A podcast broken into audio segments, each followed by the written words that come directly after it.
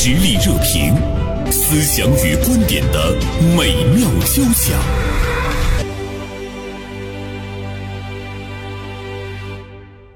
今天呢，我请到了名笔视线今天的执笔人徐锦做客直播间，我们来聊一聊目前有一些学校禁止呢他们的老师在朋友圈中晒暑假出去旅游、出去玩的这个照片这样的一件事情。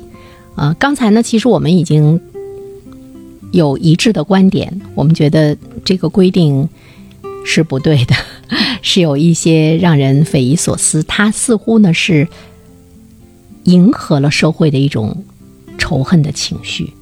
哦，对他想，他想平息平息，对对，对但是他其实是在，嗯，是在向他屈服了。对对对，是屈服。嗯、我们说朋友圈方面的东西，是不是一定一定呢？是呃，跟我们的判断，比如说我们会觉得，哎，我发了这个之前，我要想一想。会有什么样的人来看呢？他们会有一些什么样的反应呢？这个时候你就会裹足不前。而且我也注意到朋友圈中好多人他已经不像以前那样的去展示自己的那个生活了，似乎已经自己给自己禁言了。徐静有没有这个感觉？啊、好像这个话题在网上这两年也有很多人在说，就是嗯呃大家已经因为更多的可能一些，首先是一些公司啊单位会要求大家发一些这个商业性的转发内容，嗯那大家就开始发，发一发之后，可能又觉得，哎，有的时候过多的表露自我的情绪是不是不太好呀？嗯然后可能有一些人就自动的退出了，好像是网上也有这个说法，就在讨论说是不是，哎，这个朋友圈大家就是越来越沉默了，或者不再去展示自己了，不要再不要再去说了。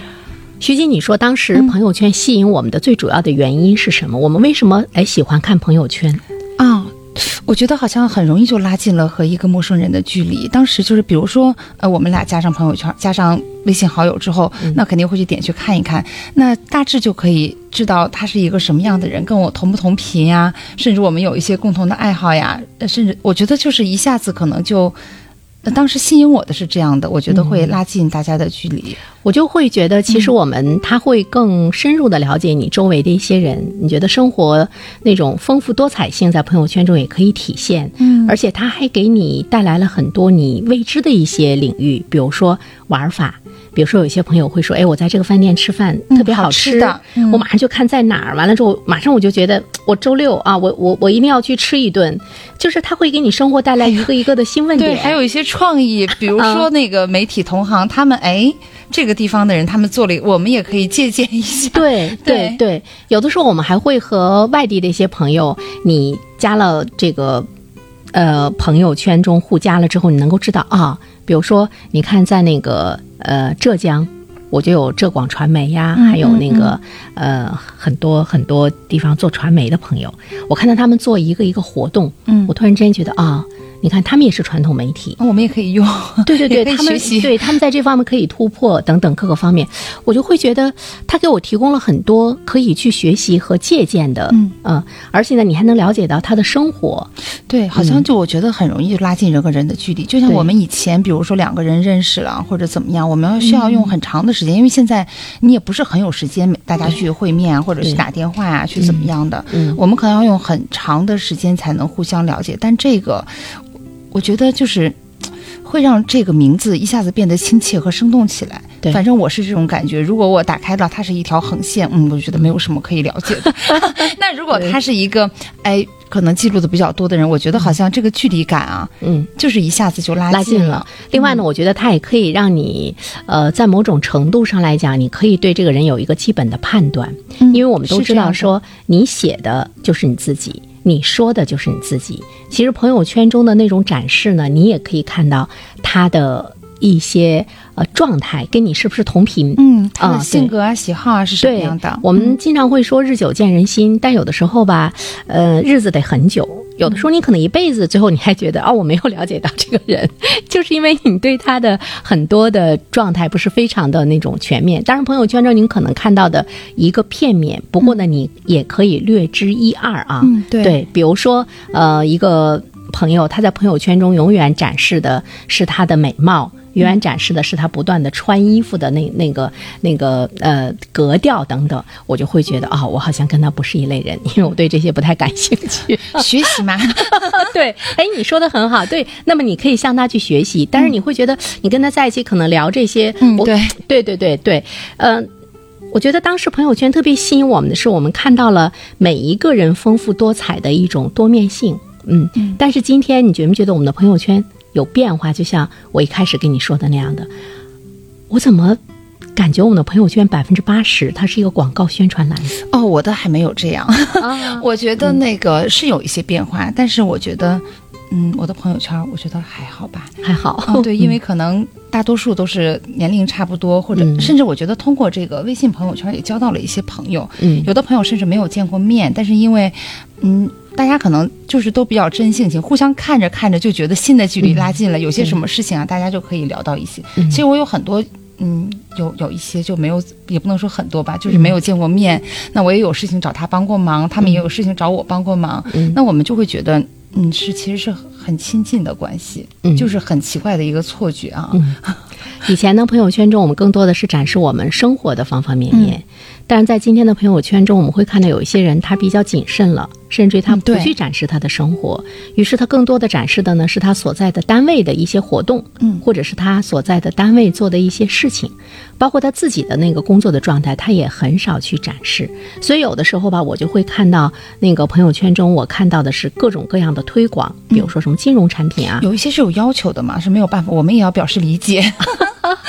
反正我是表示理解的。嗯，对对对，就是我们的朋友圈中，其实他已经呃默默默的会有了一些呃你所在的单位给你的那种行政的指令，就是转发朋友圈，他甚至于。哎呦，你说他要成了一个工作的考核的话，啊好像之之前有有说过这个，有嗯。有说过这个话题的，那就是但肯定还是说你不应该这样，但是确实是有的单位是以工作的考核有这样硬性的任务是哈、啊，我们还比较幸运啊。对我们还，我们相对比来说还是比较自由一些。哎，我看到是倪娜发来微信，她说，呃，袁胜老师的节目似乎只谈教育方面的内容，能否涉猎面要广泛一点？没有啊，只谈教育吗？没有没有，可能是你听的这几期跟教育有关。其实我们今天好像也也不是完全是在谈教育啊。嗯呃，刚才我放这个片花广告之前，我说我特别想问问徐锦，因为我跟徐锦我们在朋友圈中是可以互相看到的。嗯，我觉得你几乎呃每天都有发，或者是说一周呃会肯定会发三四次，就是、啊对我我可能是一个想法比较多的人。对，而且呢，你的你的朋友圈中，我看到的一个呢是跟工作有关，呃呃，另外一方面的话呢，我看到更多的是你在展示你的那个呃孩子。家庭生活，经常带孩子们出去玩的照片，嗯呃，包括孩子考试前的紧张，有的时候我看你给他的小评语，呃，我看了之后我都我都特别的那个开心对，其实我不是展示，我是一种记录。记录啊，说错了，对不起，我是把它记录下来，因为我，嗯，从孩子出生就是啊、我应该是从玩微信用微信开始，可能就是没有多久孩子就出生了嘛，可能就是那个前后。那我就是每年会做一本微信书啊、哦把他们的内容放在上面，然后他们两个也非常喜欢看。嗯嗯，这两年还没有做呢，因为拖延症各种各样的事情比较多，对，还没有做呢。但是做完了之后呢，他们长大，当他们识字之后，他们就特别喜欢去看。其实我也挺想把它记录下来的，因为，嗯，我觉得很多事情，嗯。过了就过了，你又记不住了。但你把它记下来之后，有的时候你翻看几年前的东西，你就觉得啊，原来当时是这样的，就觉得特别有意思。嗯嗯，我只是这样想的，就非常简单的想法。嗯，哎，你周围的人都特别支持你，呃，发这样的内容吗？有没有人，比如说周围的人是指家人吗？家人呢、朋友啊、同事啊？哦，对，同事呢，朋友朋友应该没有，同事呢也有人曾经提醒过说，哎呀，你不要发这么多这样的内容啦，就是会不会让领导看到不好呀，或者是怎么样的？嗯但是我觉得还好吧，就是首先袁生姐应该也知道，我们嗯是在一个嗯。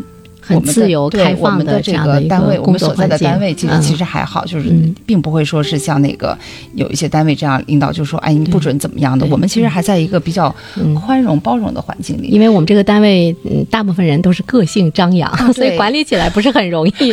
所以领导他采取一种很包容的这样的一种不容易了。这种而且呢，我觉得这种工作它是需要有创造性的啊。对，你要把人禁锢的太厉害的话，那就有的时候对是需要有一些个性哈。对对对。嗯，再一个，我觉得我始终觉得这个工作和刚才我觉得那个刘楠老师说的非常好，就是讲到老师的这个问题的时候，他也说到了这个点，就是我们不应该以他的这个个人生活去评判评判这个人。那我觉得他只要是他他的工作做好了做到了，那他的比如说老师他。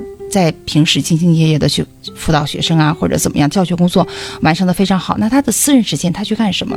那是他的自由。我们不能说，因为哎呀，你看这个老师，以前网上别有我们这个老师穿的太漂亮了，他一定不是个好老师。怎么能这样去评判呢？我觉得就是我们的工作其实也是这样的。我们只要把嗯该做的事情都做好了，工作都完成了，那我们的我们首先都是一个人呀，我们要生活，我们要要获取快乐的。所以呢，嗯，我觉得朋友圈呢，最初它的诞生的原因就是，我是跟我的好朋友，甚至呢，可以跟我的朋友，我们建立了这么一个圈子，嗯，啊，那么你想，什么样的人能够成为你的好朋友？什么样的人能成为你的朋友？嗯。大家在一起交往，在某种程度上来说是没有更多的一种顾忌的，嗯，而且呢，彼此之间是很呃欢喜的看到呢彼此之间的一种一种幸福的一个状态，嗯。但是今天可能朋友圈它由它原有的那个定义的性质已经发生了一些变化，就是不是朋友的人第一次一见面，我觉得就像了。就像最初我们出去交换名片的那个感觉，是是是，交换名片存电话是吧？对。对，可能很多人会觉得，因为加了太多的陌生人，工作关系啊，什么生意伙伴呀，甚至是一些合作的一些，甚至外卖小哥，对，大家加加了之后，大家可能就会觉得，哎，我的这个生活是不是会被窥视啊？甚至有网上也有提醒嘛，觉得就是不安全怎么样的？啊？觉得这样的，所以说大家可能就慢慢的也。一方面是由于职场的因素，一方面是由于自我保护的原因，是吧？大家可能就慢慢的就不不愿不愿意再去发了。对，你看朋友圈嘛，它最后那个字是圈，也是我们经常会说，在人际交往中你要有你的圈子。嗯，那个圈子其实跟你是同频共振的啊。但是我们会现在看到，其实它已经不是一个圈子了。它它是我们非常呃广袤的一个社会的这样的一个交际的一种平台，像你说的快递小哥啦，啊，还有呢，我们呃，我那天还跟谁加了一个微信，就是卖菜的吧，卖菜的都。包括我们做一场活动，那个音响师，我让他给我放一段视频，他说姐，咱俩加个微信，传给我，完了也毫不犹豫的加了一个微信，把那个东西传给他，他一会儿好播放，就是。它已经是一个非常那个普通广泛的一个社会的交际的圈子，所以说，呃，他似乎是对一个人的言行又提出来了一个要求。嗯，所以说有很多人在朋友圈中他会比较犹豫，会比较迟疑。所以说呢，你像领导他会对老师说：“你不要在朋友圈中随意的去展示你暑期的那样一个快乐。”比如说以前老师的这个这个圈子，可能更多的就是老师。对。对对，但现在有家长，嗯，对，还有九九六的没有黑天白夜工作的人，所以他的那个信息有点类似于我们在一个媒体的平台上，我发布了一条消息，你要考虑到，呃，如果你不断的去强化它的话，你真的是要考虑到一种社会的情绪，对，它已经影响到了一个庞大的社会的情绪，对，所以我们说我们是可以理解这个学校的做法，但是我们觉得这个做法好像。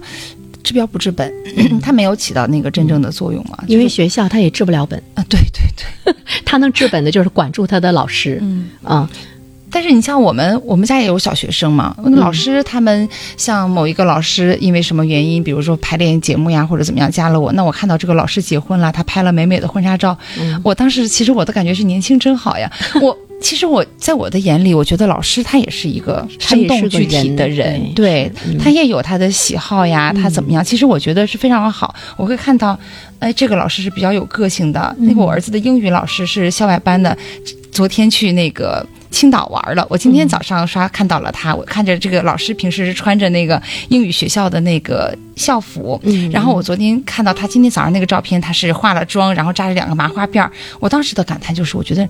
年轻真好，就是真快乐，真开。其实我是很愿意看到大家出去玩的，还可以给我们提供一些思路。嗯 对，是所以我觉得非常好呀。嗯嗯，但是在这个过程中的话呢，我们却会看到，当他呃成了一个更广阔的这样一个交际圈子的时候，呃，我们可能会考虑到的是，呃，你在朋友圈中会不会引发社会的一个焦虑的情绪？比如有些人他会总是很负面，我认识一个，他总是在朋友圈中抱怨。啊、哦抱怨对有这样的人，对那那他呢也是呃传染了、传播了一种负面的情绪。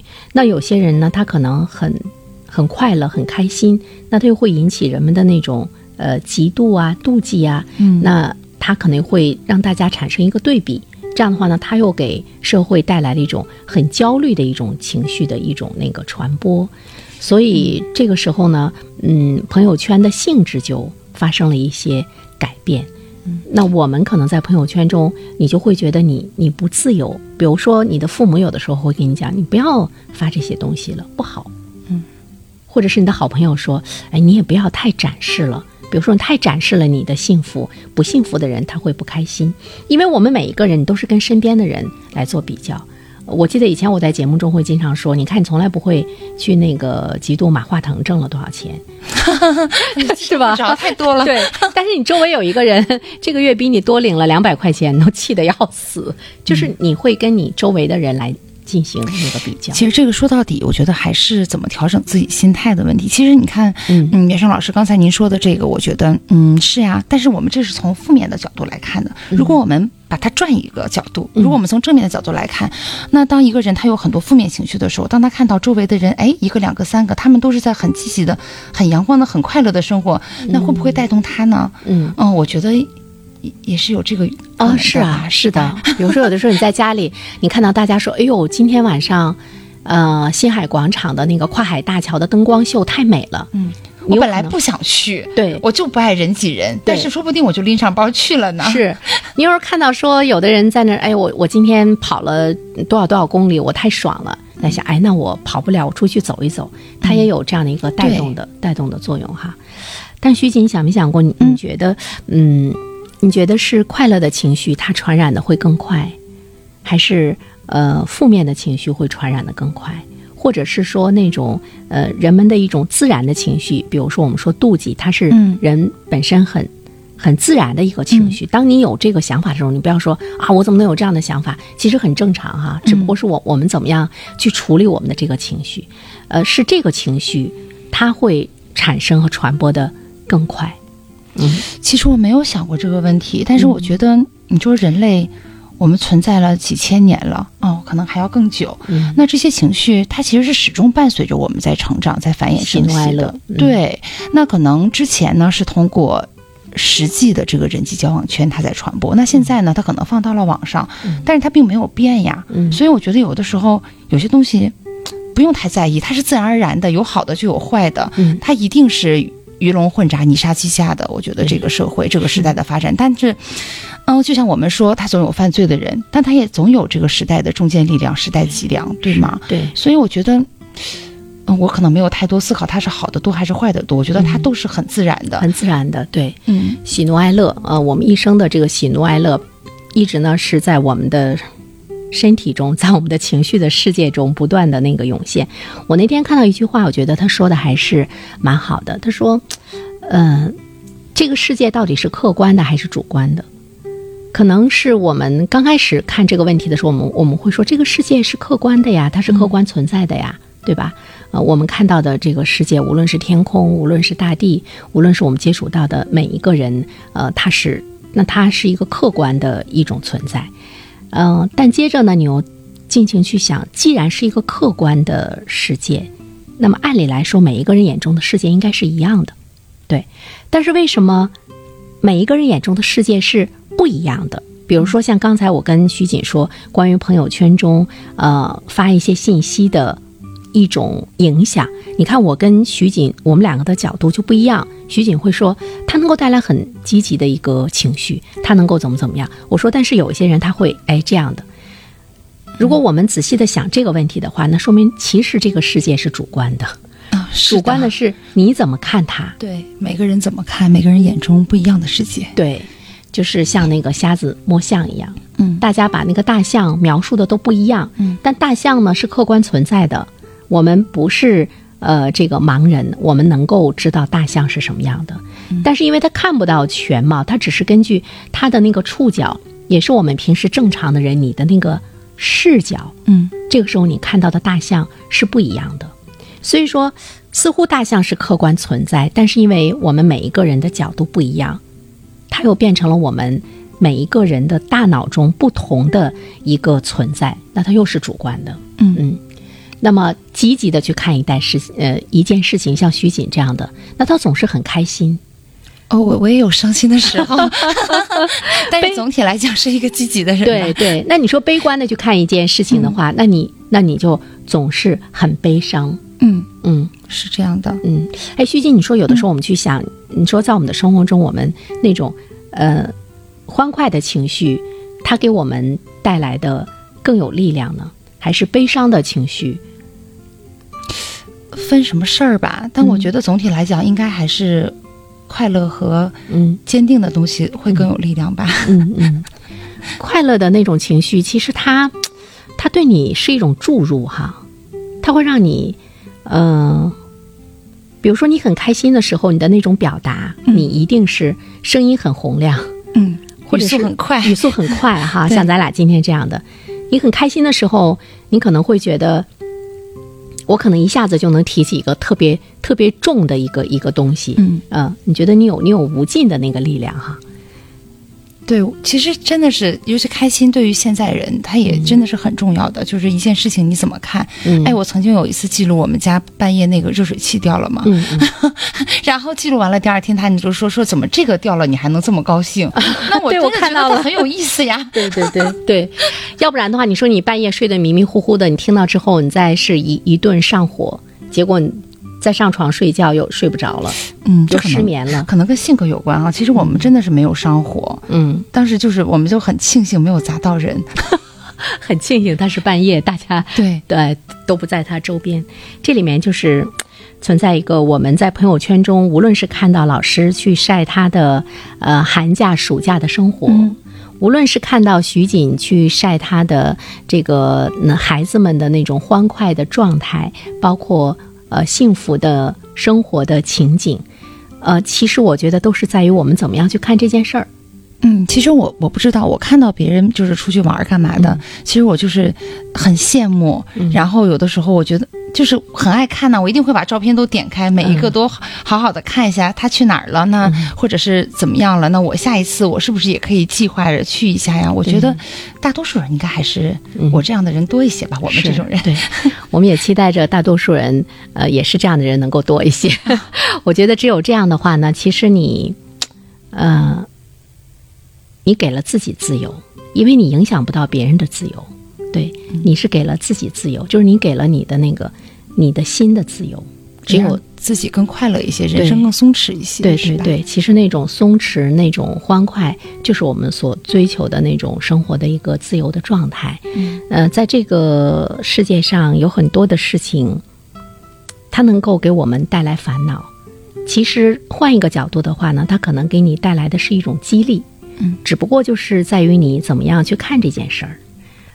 我觉得也是一种，呃，你怎么样对待自己的一种展现。有些人吧，他就是没事了就想让自己生气，他总是给自己逼到那个那个那个墙角里。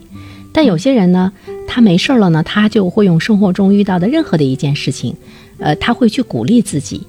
嗯，呃，我觉得这个难道不是对自己的一种爱吗？嗯，对，其实还是要放下那些。其实每个人生活中都有烦心的事儿、不开心的事儿，是，你有我也有。对对对。对，我们说那个，你看《少有人走的路》那本书的作者嘛，他有两句话特别震到我。嗯一句话就是说，人生苦难重重。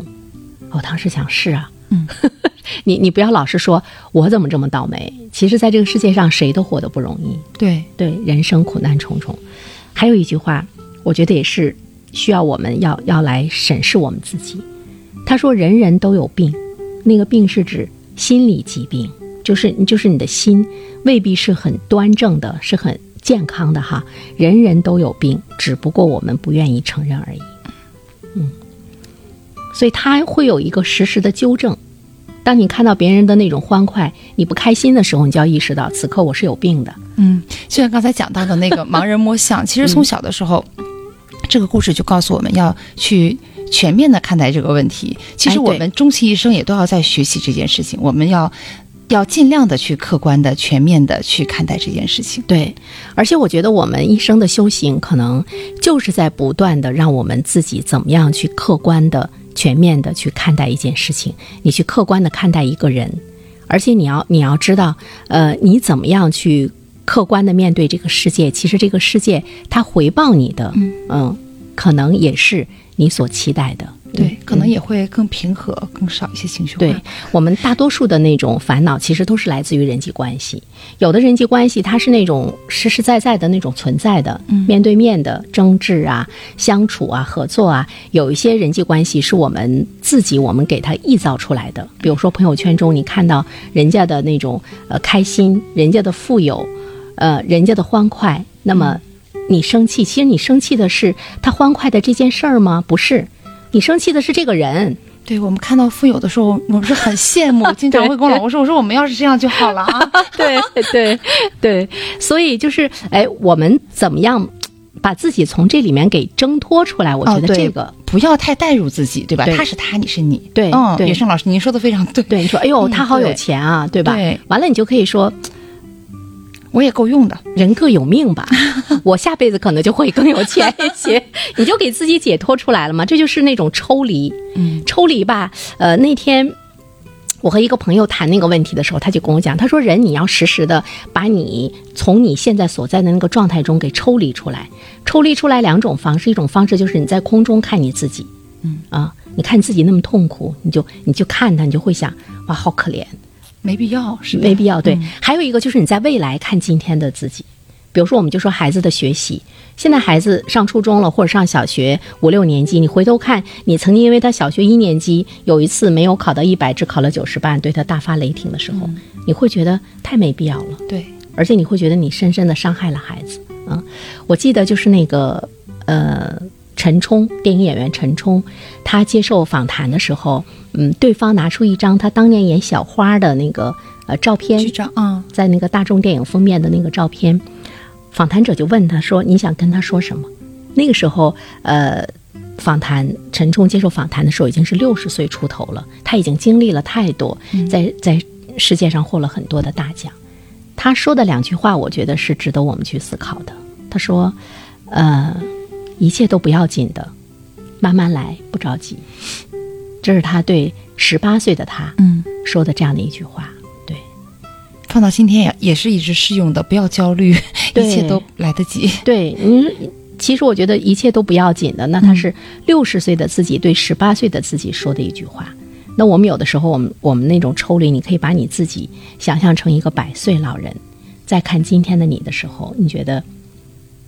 你怎么样能活到一百岁吧？首先得快乐。人要做到这么通透，反正是很难，对，很难。但是为什么说我们一生都在修行呢？